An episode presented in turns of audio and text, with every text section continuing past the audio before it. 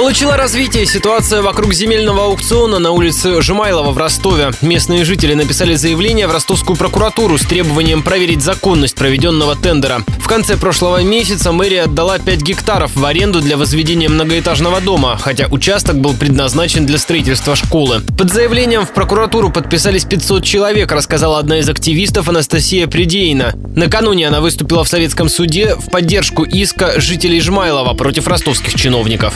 Прокуратура будет выносить решение по коллективному заявлению, и, соответственно, то решение, которое будет принимать прокуратура, должно быть объективным, всесторонним и полным. Мы считаем, что без участия в данном процессе прокуратура не будет иметь некоторых доказательств, которые могут быть существенны при рассмотрении заявления. По мнению истцов, отказ чиновников от строительства школы нарушает конституционное право граждан на благоприятную среду жизнедеятельности, а также право несовершеннолетних детей на общедоступное образование.